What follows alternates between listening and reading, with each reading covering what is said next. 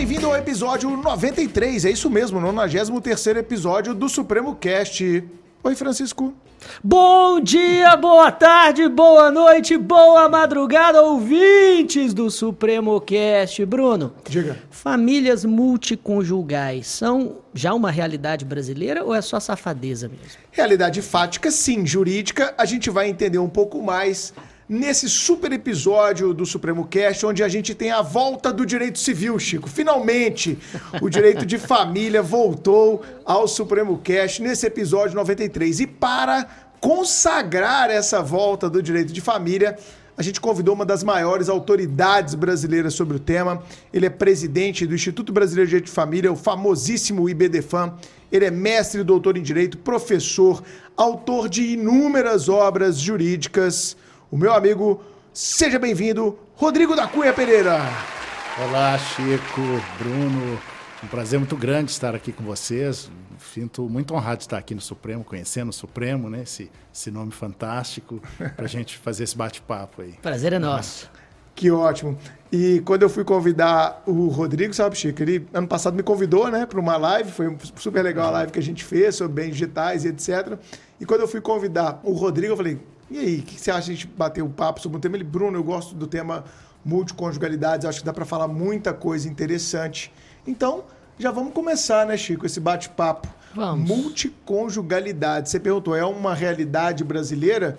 E aí, Rodrigo, é uma realidade brasileira ou não? O que, que significa essa nomenclatura, esse tema, para quem ainda não ouviu falar? E já emenda se ela é ou não uma realidade brasileira, amigo. Pois é, na verdade, essa expressão é uma expressão nova, né? Nova. O direito de família ele tem um novo vocabulário. É, paternidade socioafetiva, multiconjugalidade, essa é novíssima. Pouca gente ouviu falar essa expressão, que significa Sim. A conjugalidade com mais de um, que pode ser tanto nas uniões poliafetivas quanto nas famílias simultâneas. Uhum. Famílias simultâneas ou paralelas, que eu prefiro simultâneas, é, que é o que o Código Civil ainda chama de concubinato, que é uma expressão é, pesada, pejorativa. Antiga. Né? Então eu prefiro chamar de famílias simultâneas. Por que, que eu não gosto de chamar de famílias paralelas? É porque paralelas dá essa ideia de um paralelismo de duas retas que nunca se encontram uhum. e na verdade essas famílias elas se encontram em algum momento nem que seja na fila do INSS para receber a pensão ou no enterro né? ou no velório exatamente ou no velório. É, no se encontram em questões jurídicas é, inclusive é, né é. mas geralmente no enterro ou na fila do INSS para receber a pensão esse nome esse nome eu achei ele fantástico porque ele abarca realmente mais de uma situação jurídica, né? Então, é, é, é, trazer esse nome multiconjugalidades, eu achei, quando você me colocou o tema, eu falei, nossa, super interessante, a gente precisa debater isso. E é uma realidade no Brasil, e não é de hoje, né, Rodrigo? Vamos combinar. Sim, é uma hum. realidade, são inúmeras famílias invisíveis, principalmente as famílias simultâneas. As famílias poliafetivas, elas são em menor número, mas hoje elas já estão muito visíveis no Instagram, por exemplo, se as pessoas forem acessar lá trissal, é, casais a três, a trissais, né, pessoas a, a, vivendo a três, uhum. vão encontrar inúmeras pessoas vivendo assim.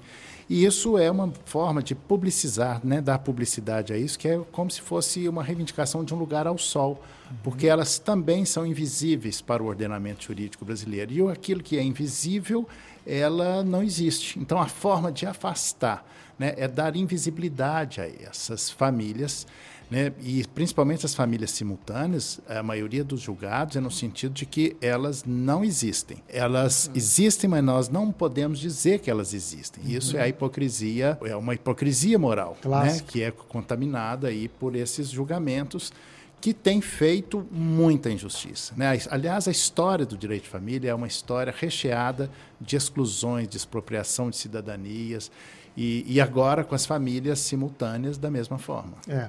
E seria legal, então, para o nosso público, que a gente estabelecesse nesses momentos iniciais é, como a nossa lei, a nossa Constituição trata a unidade familiar.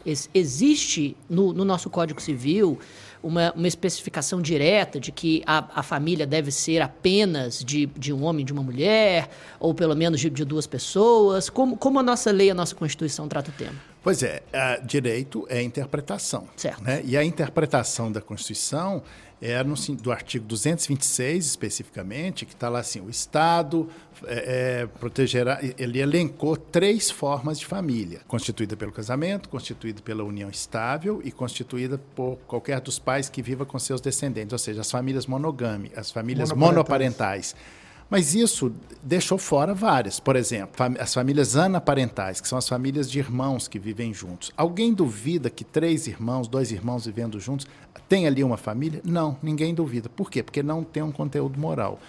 Quando nós eh, falamos de famílias é, é, a dois, né, das multiconjugais, ou mesmo das famílias homoafetivas, que já foi uma barreira que nós já ultrapassamos uhum. por uma interpretação, uhum. né, ou seja, aquele elenco ali da, do artigo 226, ele não é taxativo, ele é exemplificativo, porque novas estruturas parentais e conjugais estão em curso, quer queiramos ou não, gostemos ou não. Então, isso é difícil de aceitar, mas é um caminho sem volta. Mas, enquanto isso, o mundo jurídico resiste às inovações, a aceitar essas famílias que são diferentes. Portanto, não reconhecer essas famílias, que forma for, é uma inconstitucionalidade. É uma leitura rasa da Constituição não reconhecê-las. Mas o que acontece é que nesse não reconhecimento, a leitura que se faz para não reconhecê-lo é sempre um julgamento moral e não jurídico. E isso é um problema. Ou seja, continuamos repetindo a história de injustiça que até pouco tempo, até 1988, né, a data da Constituição, os filhos havidos fora do casamento não podiam ser registrados. Imagina, eles eram ilegítimos. Eles existiam, mas não se podia dizer que eles existiam. Né? Quer dizer, olha que hipocrisia. Será que nós vamos continuar repetindo essas injustiças históricas? Né? E por que, que isso afeta tanto? E aí que entra a minha particularidade, que é o estudo da psicanálise, né, a compreensão da Sim. psicanálise, que é nada mais, nada menos do que a compreensão do sujeito de direito como sujeito de desejo, que vai tecendo essas tramas todas e, na verdade, não tem como negar isso, mas as pessoas continuam negando. Ou seja, na verdade, há um negacionismo, né? É, nós entramos num negacionismo jurídico do reconhecimento. Elas existem, mas não pode dizer que elas existem. Né? Excelente. E, e, a gente vendo, é, eu concordo 100% com o que você falou, como civilista, sabe, Rodrigo, de que realmente a história do direito de família é uma história de exclusão e de injustiça. E como é lento né, o desenvolvimento disso. Você citou um ótimo exemplo, que é o das famílias homoafetivas, que, pô, o STJ reconheceu primeiro, depois o STF reconheceu, e até hoje a gente não tem um instrumento legislativo que forneça segurança jurídica, em que pese, lógico, direito à interpretação, isso já está mais do que sedimentado nos tribunais superiores, isso é reconhecido administrativamente em várias frentes, especialmente previdenciária, isso a gente já não tem mais tanta dificuldade como há 15 anos, vamos colocar assim, 20 anos atrás, a gente tinha. Você acha que essa caminhada das famílias, seja as famílias poliafetivas, seja as famílias paralelas. Teve um julgado relativamente recente dos tribunais superiores vedando o reconhecimento das famílias paralelas. Você coloca isso já no seu radar de calma. A gente precisa primeiro passar por essa frase da negação, de um certo conteúdo moral, de um certo negacionismo, de argumentos rasos de inexistência de norma jurídica para esse reconhecimento, que sempre passa por isso, né? Quando se quer, se tira o zap da legalidade. Não, olha, eu até gostaria de reconhecer, é. mas a lei ainda não reconheceu, eu tenho que esperar é, é. O, o, legislador reconhecer. Foi, foi, por isso que eu comecei com essa pergunta. É. Sempre tem um, um julgado que apela para a legalidade quando lhe é conveniente. Você já coloca, com a sua maturidade acadêmica, que é um processo necessário, primeiro, se negar, depois se passar a dar uma parcelinha de direitos, depois aumentar para depois haver um reconhecimento total? Porque foi mais ou menos isso que a gente viu na seara da família homoafetiva, foi mais ou menos isso que a gente viu na seara da própria união estável, se a gente remontar mais à década de 90, à década de 80. Até, assim, uma, uma questão que não é totalmente direito de família, é uma questão mais de direito à identidade, direito ao corpo, com a questão dos transgêneros também, teve muita uhum. questão é, moral, muita questão conservadora no reconhecimento do direito à identidade, do direito ao corpo dessas pessoas. Você já coloca no seu radar, com a sua maturidade acadêmica, que é preciso caminhar aos poucos para que se chegue lá? Como é que você enxerga essa, essa questão? É necessário uma revolução. É, sim, é. é eu, o, a revolução do amor. Pois é. é para Luc Ferry. É, e o amor é sempre revolucionário, né? A verdadeira revolução é pelo amor. Nós, fiz, nós caminhamos muito, sabe, Chico e Bruno, e eu posso dizer um marco importante que começou há 25 anos, que foi a fundação do IBDFAN, Instituto Brasileiro Perfeito. de Direito de Família. Nós nos reunimos, né, um grupo de, de cabeças pensantes, e hoje nós somos mais de 20 mil eh, associações e tal, associados. Começamos a pensar isso, trouxemos para o centro da cena jurídica novos valores jurídicos e esse valor norteador, que é o afeto, ele começou a revolucionar tudo. Continuamos revolucionando, tanto nas famílias conjugais, que é mais difícil porque tem sempre um conteúdo moral, quanto nas famílias parentais. Mas isso nós temos avançado. Por exemplo, nas famílias homoafetivas, foi uma interpretação. É um, o Brasil é o único país do mundo que não tem uma legislação sobre isso mas pelo menos quebrou no Brasil esse monopólio, né? Porque o casamento deixou de ser um monopólio da heteroafetividade, né? E aí nós inventamos uma palavra nova, homoafetividade, Sim. porque as palavras têm força e poder, né? Elas têm um significado e um significante. Então, quando você tira aquela, quando você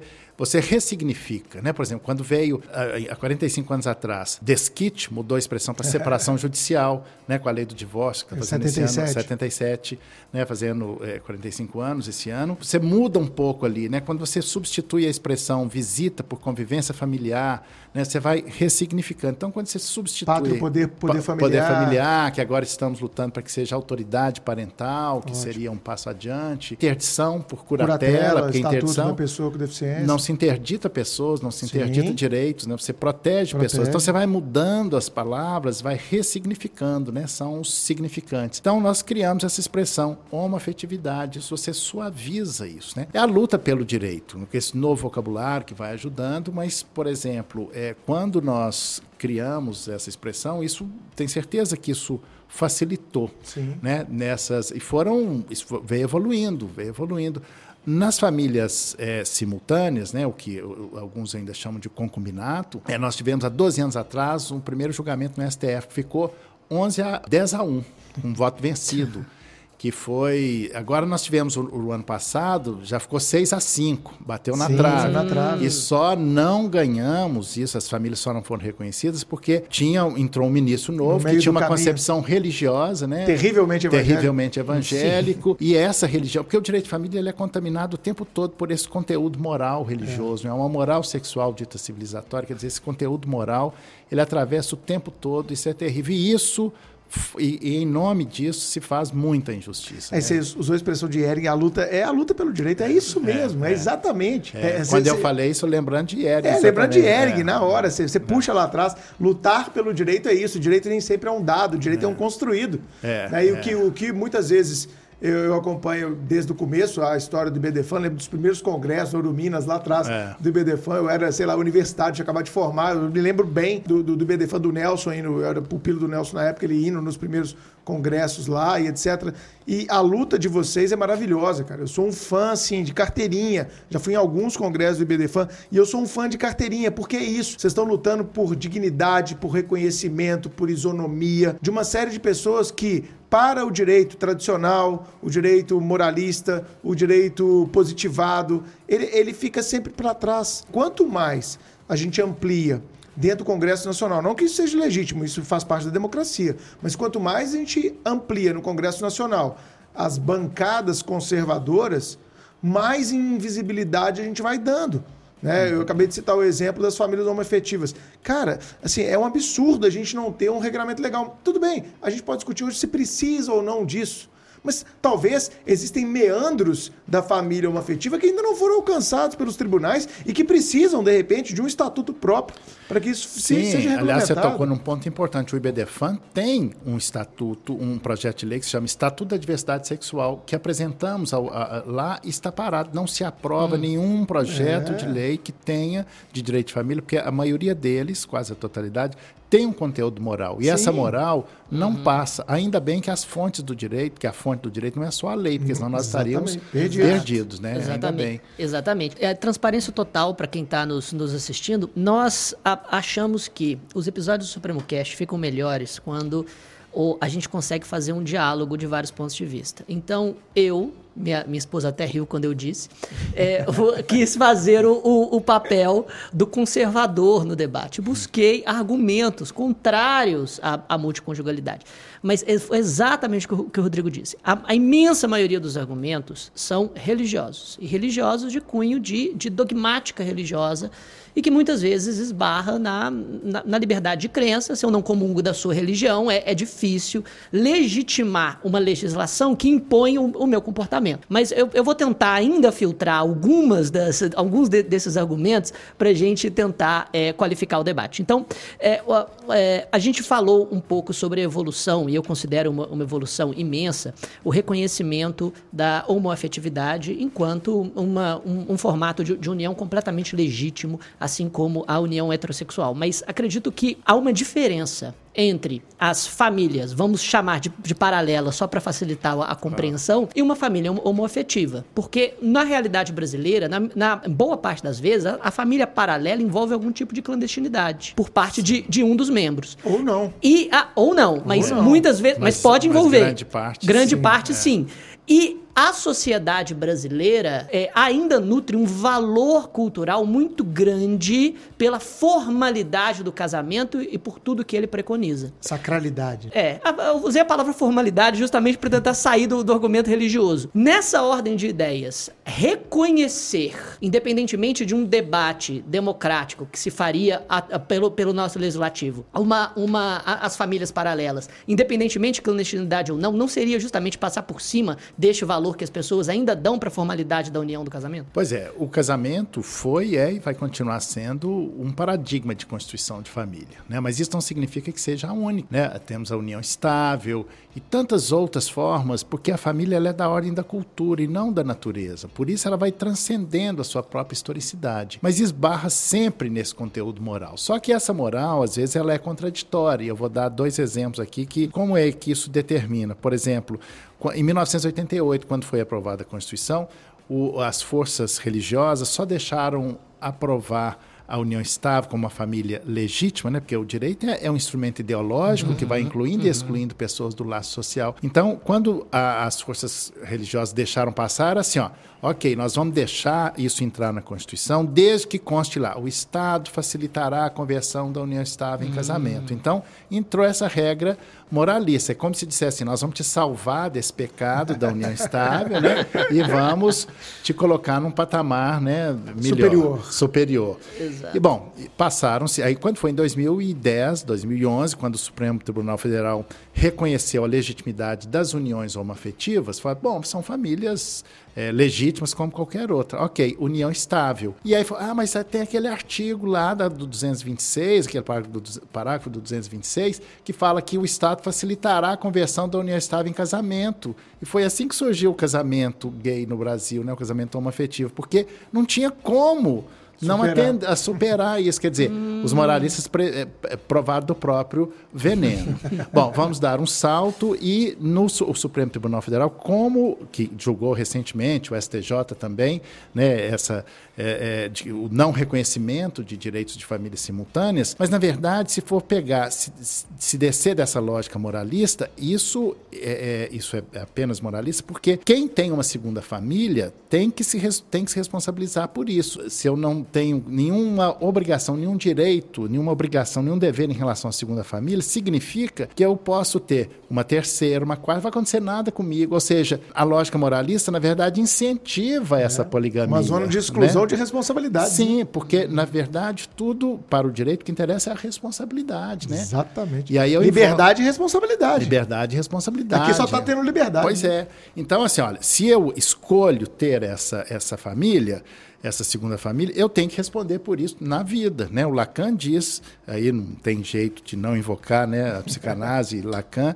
quando ele diz que o sujeito, enquanto sujeito, deve responder pelos seus atos na vida. Então, ele está me desresponsabilizando, quer dizer, está me premiando. Então, o Supremo Tribunal Federal premia quem tem uma segunda família. Olha só que lógica moralista, como é que isso é cruel, né? Mas o moralismo, ele cega as pessoas. As pessoas entram no negacionismo jurídico que o, o que se julga ali não é, tem nada a ver com direito direito, não tem nada a ver com a justiça, tem a ver com a moral, essa moral instituída, que é muito muito cruel, muito estigmatizante, né? E, e, mais, né? Eu acho que mais do que cruel e estigmatizante, é antidemocrática. Sim. Completamente antidemocrática. Eu acho que decisões como essas, num breve tempo, pensando na luta pelo direito, elas vão, ter, vão ser vistas como, além de absurdas, como inconstitucionais, porque elas violam valores fundantes da República Federativa. Ela viola valores fundamentais. Se a pluralidade, se o solidarismo, se a igualdade né? Se a busca, a busca, o objetivo fundamental de uma sociedade livre, livre, justa, justa e solidária, está lá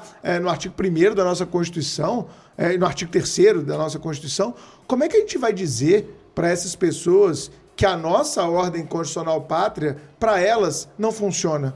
E mais, como é que nós vamos dizer para uma pessoa que não professa valores morais, não professa, Chico, como você colocou, muitas vezes valores cristãos sobre o casamento, sobre sua sacralidade e etc., que elas estarão desprotegidas. Então é um longo caminhar e que eu acho que a gente vai ter que ultrapassar em breve tempo. Você ia falar? Pois é, não, é porque a partir da segunda Constituição do Brasil e primeira da República, que foi de uhum. 1891, 91. que o Estado se separou da Igreja. Então a luta pelo Estado lá começou lá, que nós avançamos, no atual governo a gente retrocedeu, porque uhum. tem um, uma influência religiosa muito grande. Retrocedeu e, demais. E né? para se ter as políticas públicas, todas em direção à família, são para as famílias tradicionais, Isso essas aí. outras famílias é como se não existissem, uhum. vão ficar na invisibilidade. E mais, tem projetos projetos de lei que deram até o nome, copiando um projeto do IBDFAN, de Estatuto da Família, para dizer o que, que é família.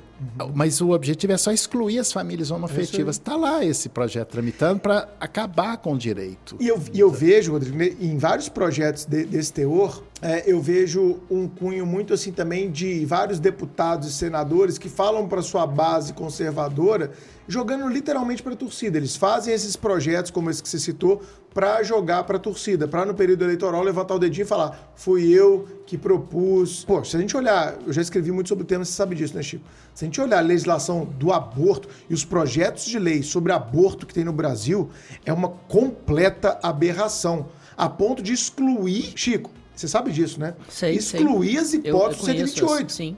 Tem, tem projeto de lei no Brasil para excluir as hipóteses autorizativas do aborto, em caso ainda, de ainda mulher, que estupro e, a, e ainda, ainda, que, que necessário para salvar a vida divino. da mãe. Sim. É. Desígnio Sim. divino, está na fundamentação da justificativa da apresentação do projeto de lei. Então, quando eu escrevi sobre isso, eu falei, olha, isso aqui para mim está muito claro é para jogar para a torcida, para ter mais voto é, na próxima eleição. E ainda que custe a vida de uma adolescente de 10 anos, 11 anos, como foi noticiado como já aí. já aconteceu, né? né? E está é, acontecendo é, várias vezes. É. Então eu acho que o retrocesso ele é muito grande. Então quando a gente fala de Estado laico, tem pessoas, e, e, e esse governo que está que, que tá aí, a gente falando, pegando um pouco do seu gancho, ele retrocedeu demais ao usar frases do tipo o Estado é laico, mas o presidente não. Para dizer como vai ser a forma de governar. Isso é um absurdo. É. Isso aqui já é um absurdo, já é uma aberração democrática que qualquer pessoa que entenda minimamente democracia tem que se insurgir contra isso. Até mesmo o cristão. O cristão tem que ser o primeiro a se insurgir contra, contra uhum. uma fala dessa. Porque uma fala dessa não tem nada de cristão, essa fala tem tudo de intolerância. É dizer o quê? Olha, quem está comigo tá, quem não está comigo, segura a onda que eu vou destruir. E aí vem um, um, um projeto de lei desse que você está falando. Sim, exatamente. Não, e eu vou, já, já adiantando, não vou falar muito que eu vou, que eu vou tra tratar disso na minha, na minha dica suprema, existe um documentário fantástico na, na BBC, chama Origem das, das Guerras Culturais, que mostra que, por exemplo, a bandeira anti-aborto só foi uma bandeira evangélica a partir ali do início do século XXI. Antes disso, somente a Igreja Católica defendia a, o rechaço ao aborto. E mesmo assim, a Igreja Católica, a partir de 1840, é, por ali, que sim. antes não havia Tanto essa... é que, exato. É, depois de uma encíclica papal. Tanto é que ícones da, da, de várias igrejas evangélicas brasileiras sempre foram a favor da liberação liberação do aborto por, da por escolha, vontade, né? É, da escolha. Não, por liberação do aborto por escolha da gestante isso até aí. determinado número de semanas, justamente. Pro-choice, né? É, pois é. exato. Mas tudo isso é, é, interessante a gente pensar isso, porque quando você vai buscar é, um pouco de, da, da, ciência, né, na, na, cientificidade, você busca na antropologia e na psicanálise, que você vai ver, bom, o que, que é família, né? O que que... É, e isso é muito revolucionário. Quando você vai buscar nisso, assim, não tem por que não atender a esses interesses dessas outras formas de família. Por que excluir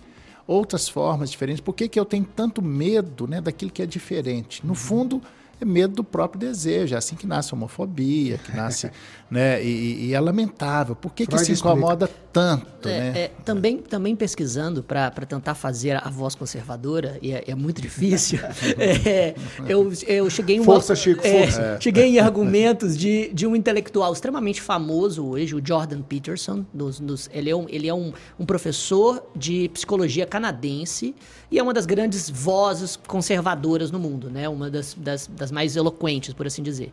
E ele tem justamente esse argumento com relação ao medo. Ele diz: olha, toda a estrutura social e cultural da sociedade ocidental foi construída com base na moralidade judaico-cristã, que pode ser opressora por, por algum ponto de vista, mas ao mesmo tempo é ordeira e que abandonar esta ordem, como, como é, propõem muitos progressistas ou pós-modernistas, pode causar males que nós não somos capazes de prever. Esse não seria um argumento, talvez, para se ter um, pelo menos um certo, uma certa parcimônia, pelo menos um certo debate um pouco mais democrático com relação à, à legalização das, das famílias. Pois é, é mas eu acho que a psicanálise destrói facilmente esse argumento. Eu né, também Chico? acho, Porque... mas eu aqui.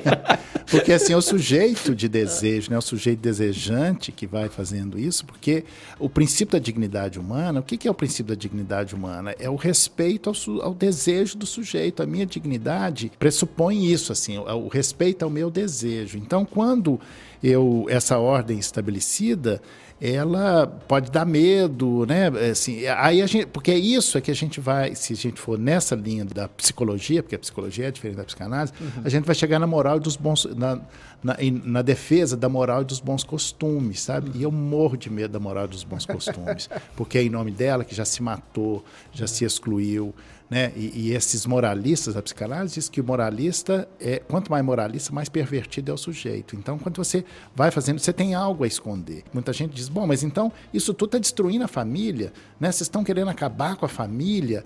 E olha que em 2010, quando eu estava articulando no Congresso Nacional para a emenda que hoje é a emenda constitucional 66, que é um projeto do Sim. IBDFAM para simplificar o divórcio, o sistema de divórcio no Brasil, eu ouvi as mesmas coisas moralistas de 1977. Vocês estão acabando com a família, né? vai desestabilizar, vai facilitar. Na verdade, nós estávamos querendo trazer mais responsabilidade. Se eu casar no sábado e fizer a loucura de divorciar no, na segunda-feira, esse problema não é do Estado, é meu.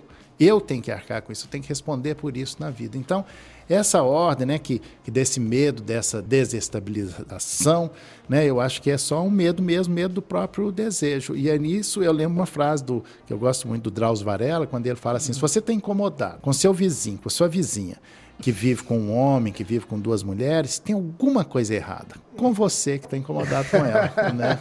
É sempre assim, eu, é. eu, adiro integralmente a esse argumento que é insuperável, na minha visão, um argumento de psicologia e psicanálise que o Rodrigo está trazendo.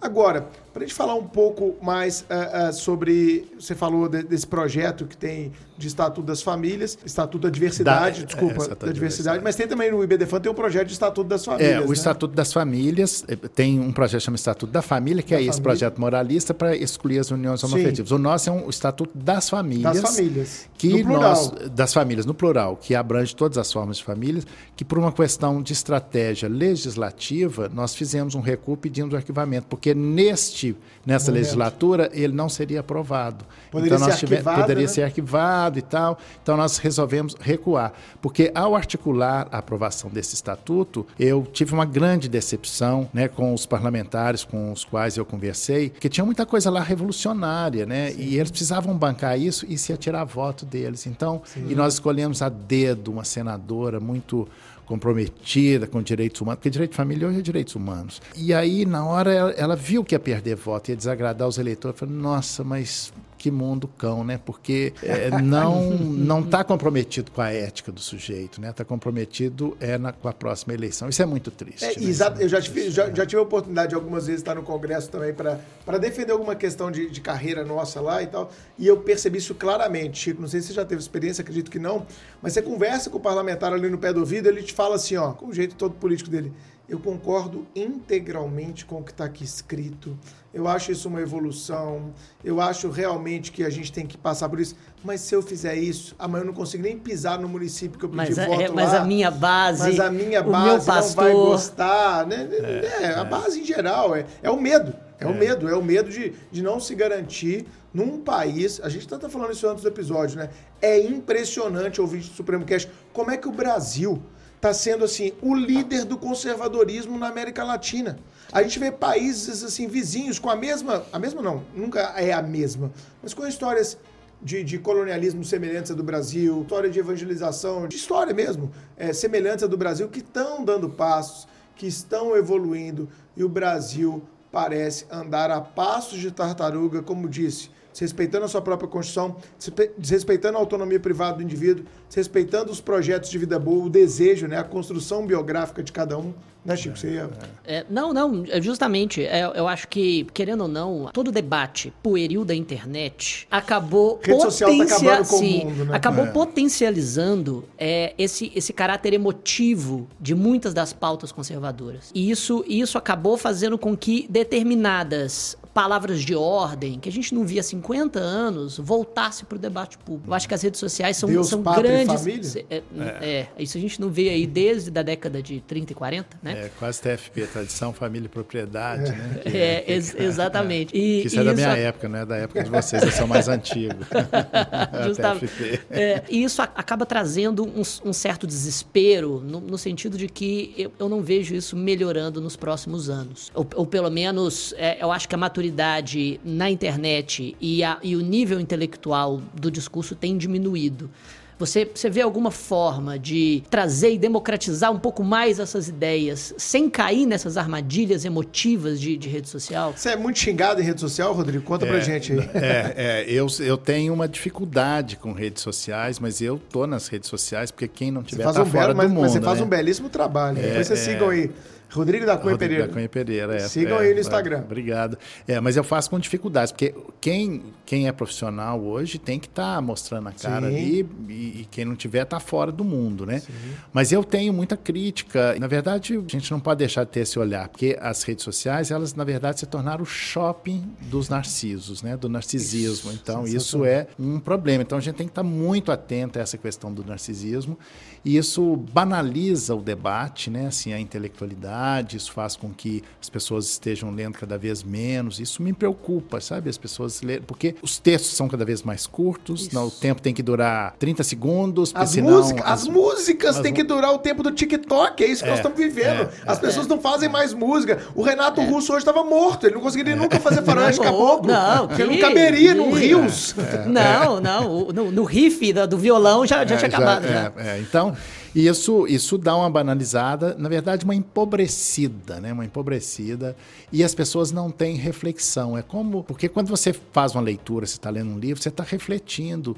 E nós temos que olhar para dentro de nós mesmos. Né? E a rede social, as redes sociais, tira a gente desse desse eixo central do sujeito, né? Isso, isso é perigoso, isso banaliza, é, esse é, é um problema. exatamente. E também as redes sociais criam as bolhas ideológicas, que, que eu percebo estão cada vez mais, mais reforçadas, né? reforçadas, viés, viés exatamente, e não, e não se comunicam. O WhatsApp, que é uma hoje em dia uma grande rede social, basicamente é um, é um instrumento de alienação em prol de determinadas ideias. E essas ideias estão cada vez mais belicosas dentro do discurso conservador. Já tirei minha máscara de conservador, né?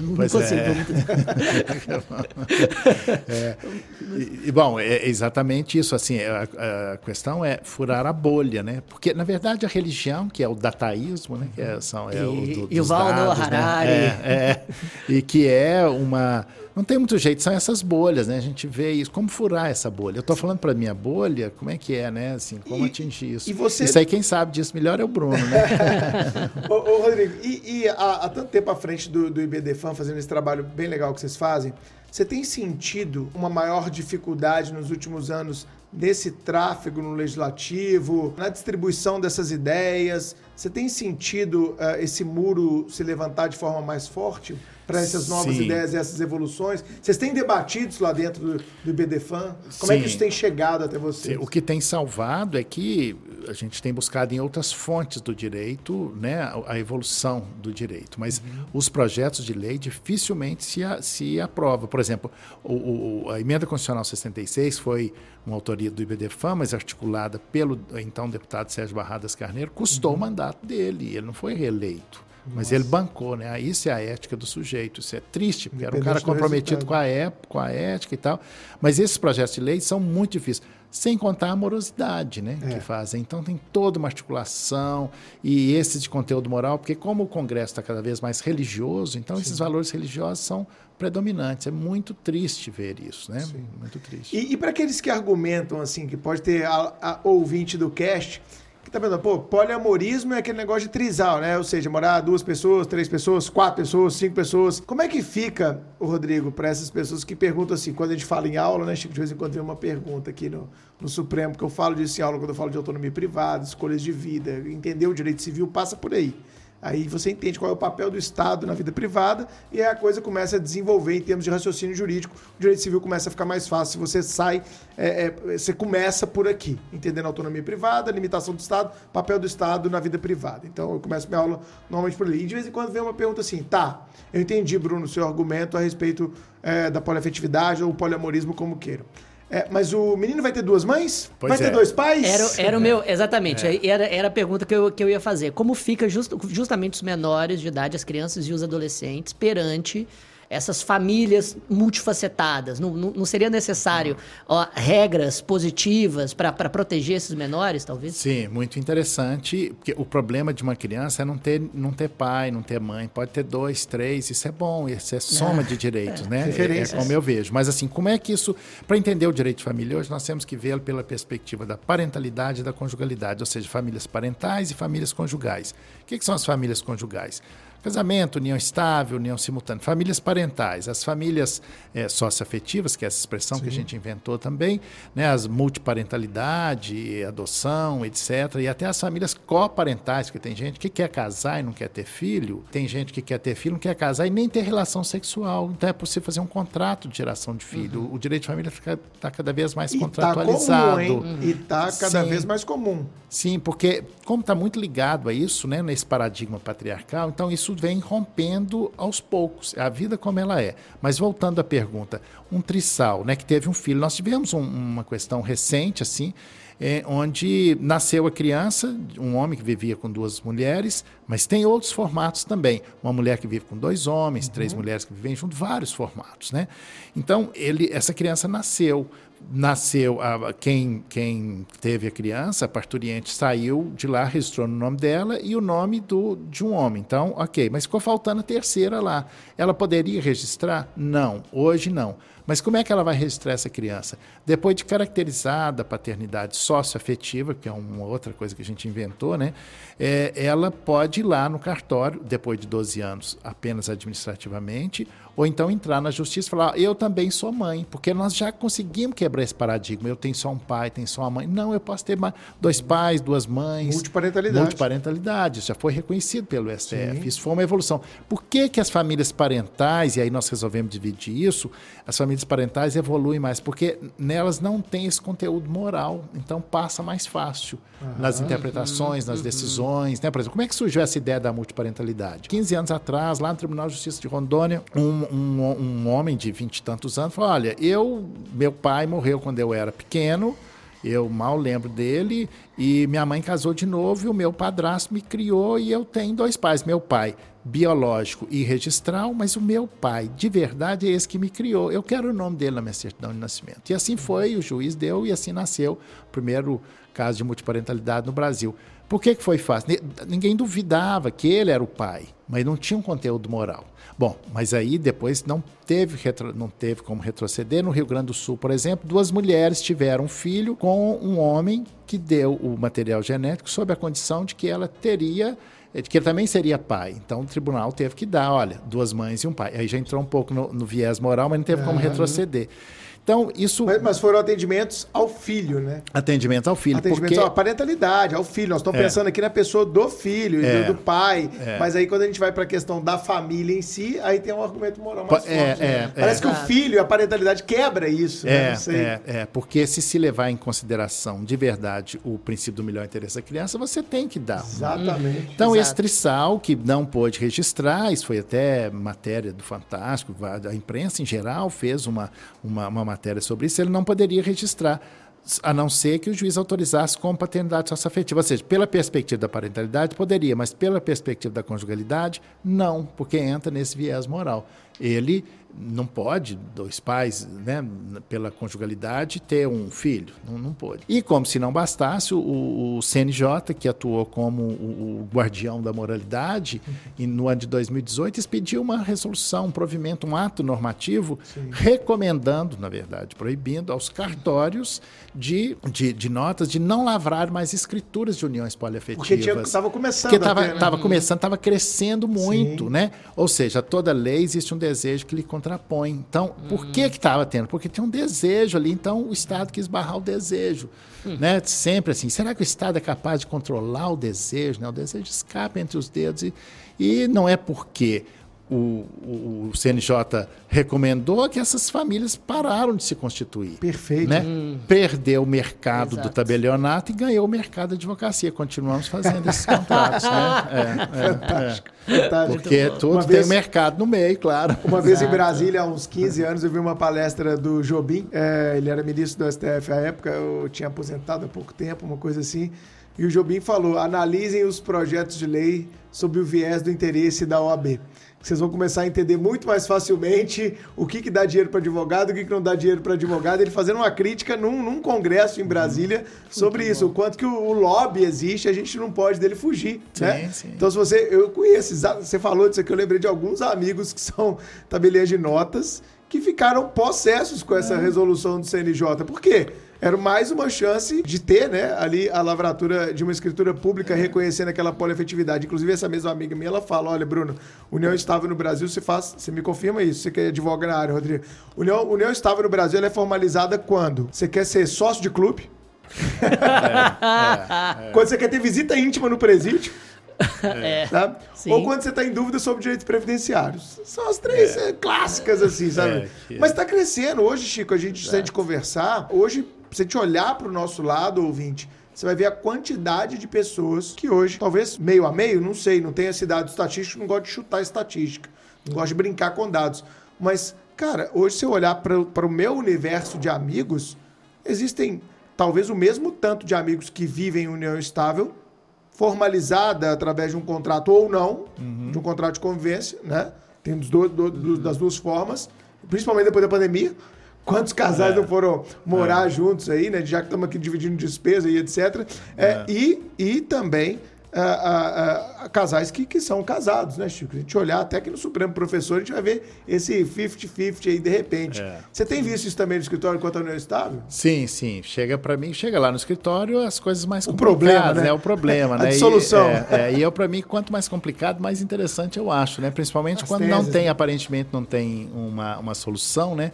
E nós, advogados, gostamos disso. Eu, particularmente, gosto disso, porque o que não tem, a gente inventa. Cria então, tese. cria tese, né? Eu já inventei várias teses e tal. Porque, Chegaram ao STF, ao STJ. É, então, isso é muito bom, muito prazeroso, né? Que é esse desafio da ética, que é entre o justo e o legal a gente tem que ir Encontrar pelo um justo. Termo, né? é, é, é, pelo justo. E aí, ainda que não tenha a fonte, nessa né, a, a, lei, tem outras fontes do direito. Então, acho que uhum. o nosso compromisso ético é com aquilo que é justo. E, né? atrai, e atrai aquele lado maravilhoso do direito que hoje está cada vez mais esquecido. A gente volta naquele assunto é, dos argumentos rasos, que é a ciência da argumentação, né? Sim. Exatamente. Quais as teorias da argumentação você vai usar para construir aquela tese? Claro. Qual, é. qual tipo de argumentação que você vai levar à frente para que ela seja reconhecida? E às vezes o juiz não entende a argumentação que você está levando a cabo. Você tem que levar isso para uma instância superior para que aquela sua argumentação seja reconhecida. Exatamente. E, mas ainda voltando né, na, na, nesse argumento, então, da, da, da multiconjugalidade, trazendo para exemplos talvez um pouco mais concretos. Com relação a direito sucessório e, de certa forma, a, a talvez a reflexo em direito previdenciário. Se um indivíduo tem várias famílias, às vezes clandestinamente, às vezes não, ah, as outras companheiras ou companheiros simplesmente herdariam como todas as outras, independentemente de. É, de como é que fica essa como consequência? É que, é que Porque fica? aí. Dividiria uma pensão por morte? Tá. E aí eu vou te dar um argumento para você. Ah suposto é, conservador, que seria, que seria assim, tá, mas e aquela que não escolheu ter uma relação paralela? É, né? Olha, proteção, eu sou casado. da boa fé, né? Da, é, foi ele que, que quis. Traída. Eu não escolhi, vai dividir meu patrimônio? Não, uhum. claro que não. Inicialmente, é, bom, então vamos só contextualizar isso no, no, no atual estado da arte do direito uhum. de família aí, que é assim, ó, hoje nós temos três teorias a respeito disso. Primeiro, Perfeito. aquelas é, quando o casal está separado de fato.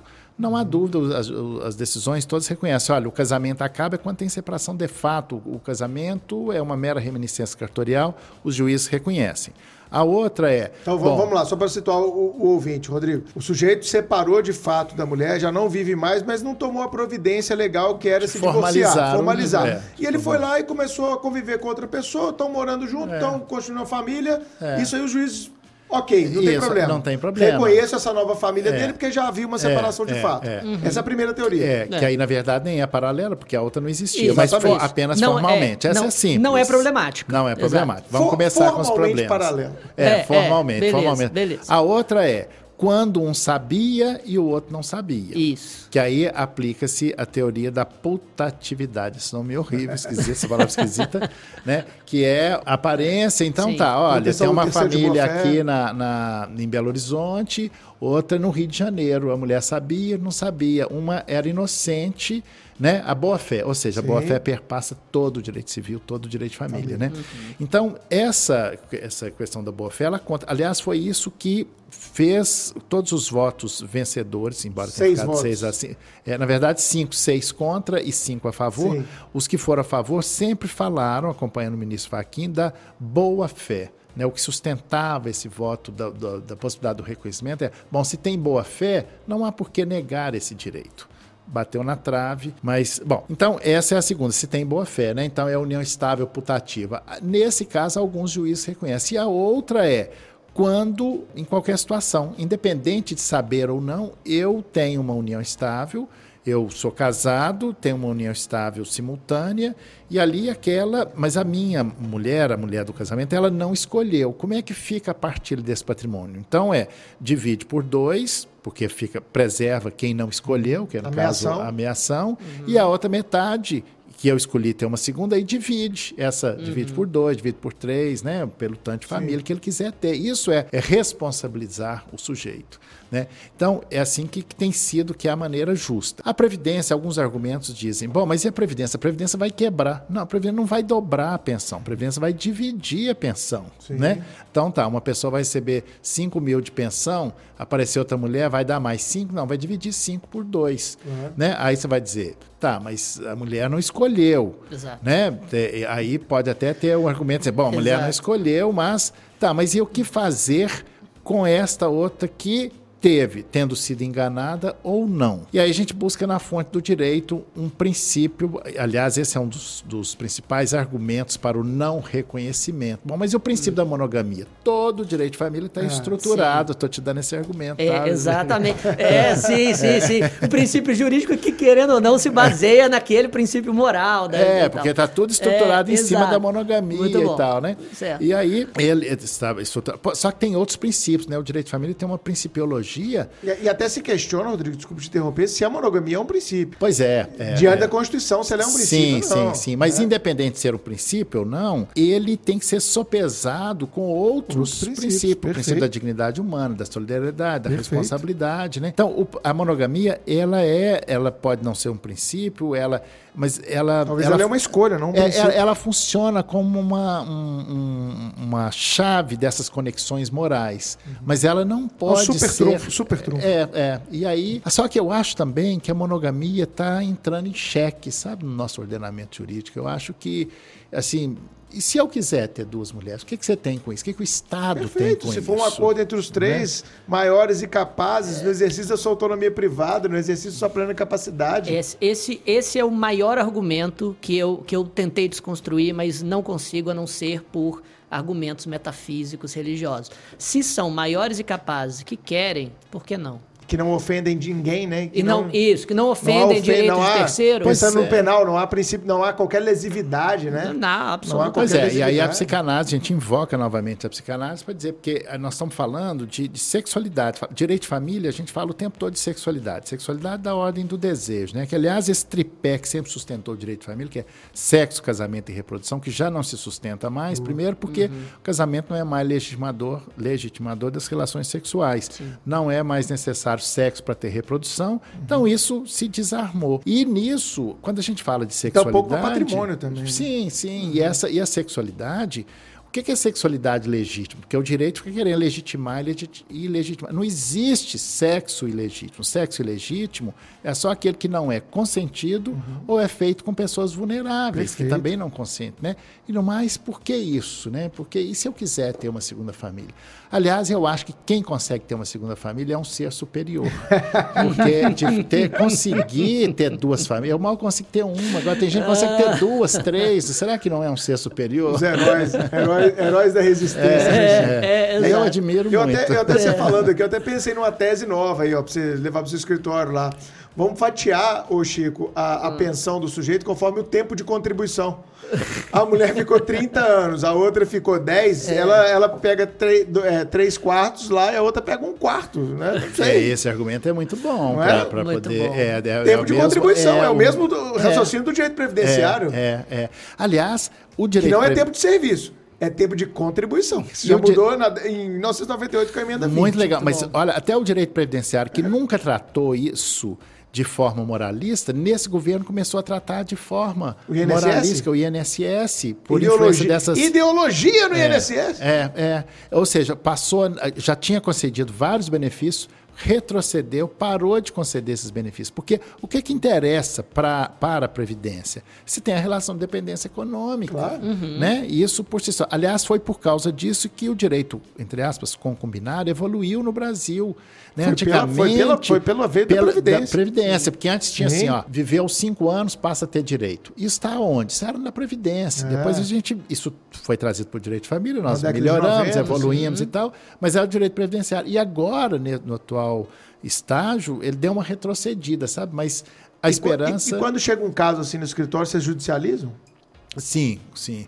eu tenho vários processos em que eu, eu reivindico esse direito. É a minha luta pelo direito. Às vezes eu até nem cobro. Eu tenho. Isso é uma. É, uma é a coisa... luta pelo precedente administrativo. Respeito é, ao precedente é. administrativo. É. Então é muito. É, né, porque nós advogados ganhamos de ver, nós gostamos de ver claro. nossas teses vencedoras. É, né? E o cliente claro. atendido, né? E o, e o justo sendo, sendo realizado. Excelente. Chico, vamos agora para o momento da nossa dica suprema.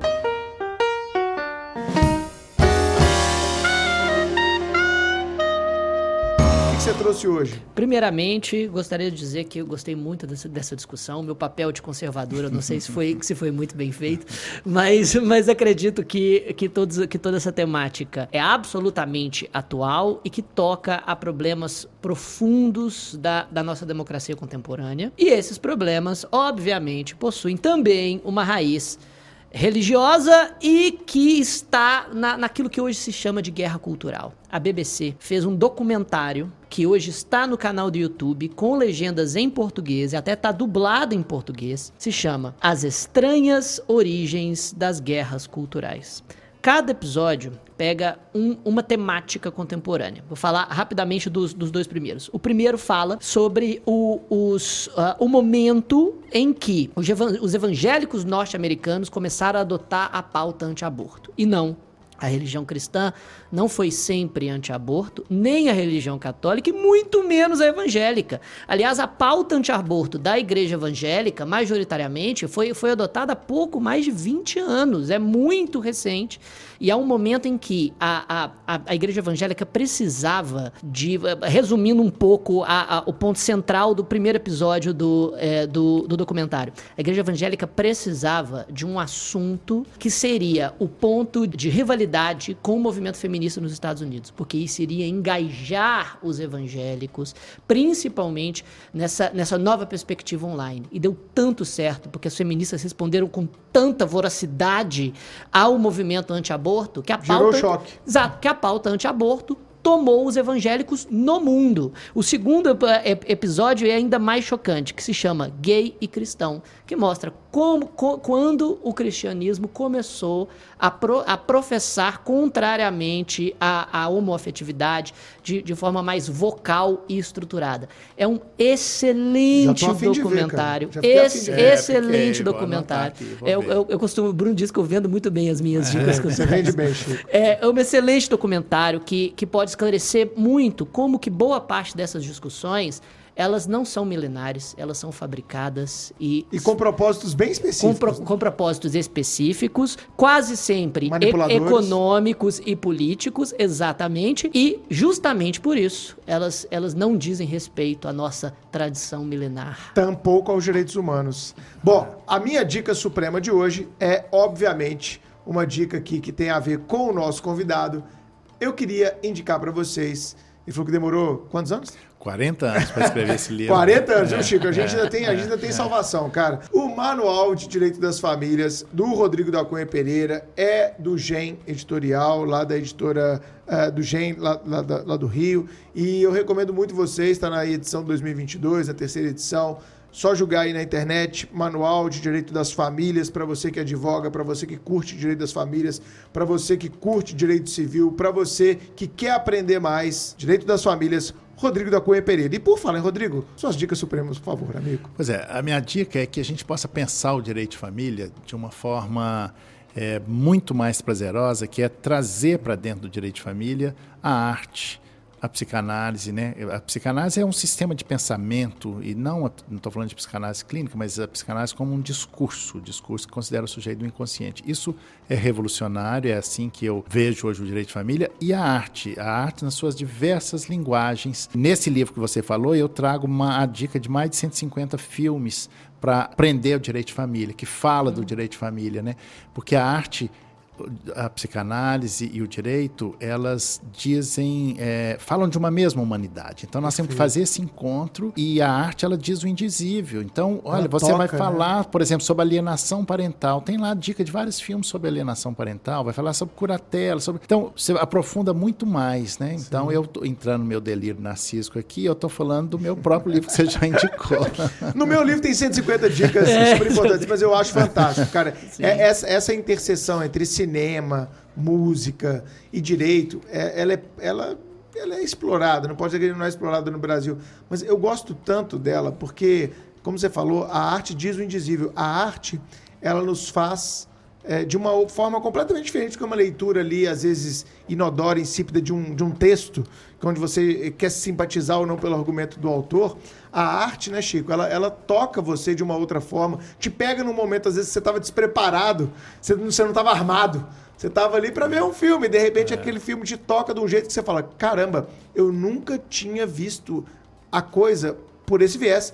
Eu Sim. nunca tinha pensado da forma como esse filme me colocou para pensar. É. E, e, e às vezes te emociona e toca esse, na, na, parte não racional da esse, coisa. Esse, esse, é o principal papel da arte. É. Né? Pois é, a arte. E então eu vou, vou, recomendar um livro que quem não leu e gostar de Direito de Família deve ler, que é um livro de um autor, aí na, pegando a linguagem na, na, linguagem, na literatura, né, que é O Arroz de Palma. Não sei se vocês já leram, que fala. Quem gosta de direito de família deve ler esse livro, que fala assim da questão da família. Eu pesquei vários trechos desse livro e trouxe para o direito, mas recomendo. É um Você recomendou que... um dia no seu Instagram? É, sim, sim, o Arroz Acho de Palma, do, do, autor Francisco de Azevedo. Francisco de Azevedo. Acho Francisco que eu vi isso Azevedo. mesmo no seu Instagram. Como é. seu seguidor que sou, é. eu vi lá.